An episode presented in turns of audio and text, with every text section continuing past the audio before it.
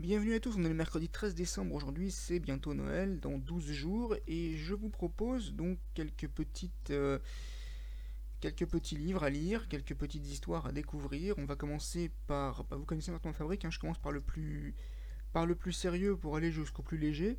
Donc on va commencer avec euh, un auteur qui s'appelle Denis Morin. Alors Denis Morin, il a écrit notamment des histoires qui se passent la plupart du temps dans des monastères. Il a écrit des histoires euh, qui se passent euh, euh, dans le milieu un peu, je dirais, artistique. D'ailleurs, ce ne sont pas vraiment des histoires qu'il a écrites, ce sont plus des, des recueils en fait de poésie. Il a écrit, il est poète également, donc c'est quelqu'un qui est d'origine canadienne, qui est canadien d'ailleurs de nationalité.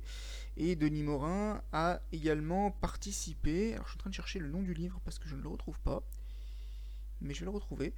En fait, c'est un recueil dans lequel il a participé, mais il n'est pas, hum, ce n'est pas un, livre où il a écrit toutes les histoires. Alors on va regarder Denis Morin. Voilà, Denis Morin, Denis Morin, il a écrit donc sur Barbara, sur Paul Claudel, et il a aussi écrit, il fait pas mal de critiques de livres aussi, Denis Morin, et il a aussi écrit donc des, il a aussi participé en fait à un roman dans lequel il y avait des, des auteurs qui étaient homosexuels et qui parlaient justement de leurs différentes, euh, de leurs différents rapports au monde en tant que personne homosexuelle. Il parlait donc de différents de différents rapports qu'ils avaient. C'est très intéressant d'ailleurs de, découvrir tout ça.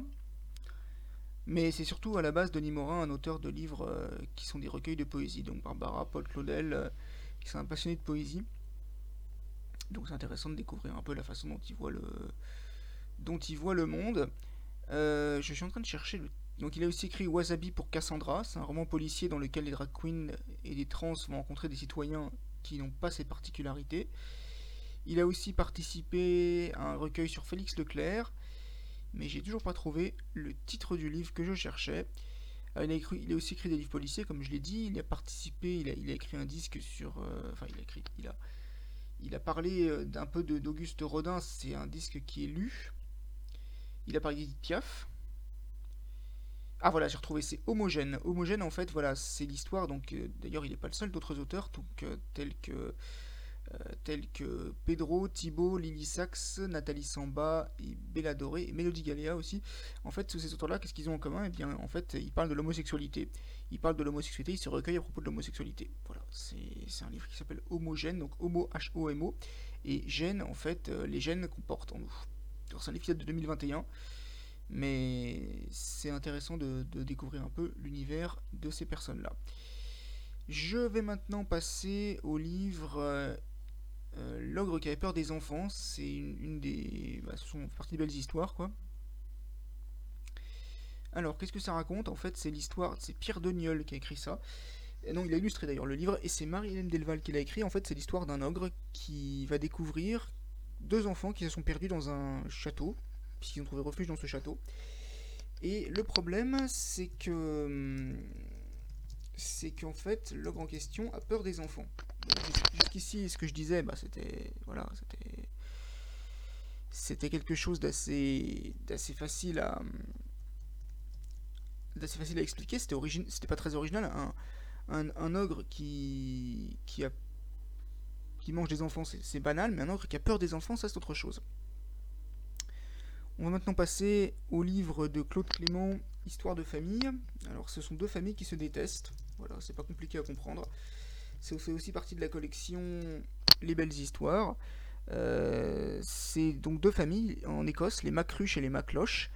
Et en fait, euh, ça fait longtemps qu'ils habitent ensemble, dans le même village. Ils sont fâchés, ils savent pas pourquoi, ils savent pas non plus qui est l'auteur des blagues. Et ce qui est drôle, c'est que les grands-parents vont peut-être pouvoir les aider.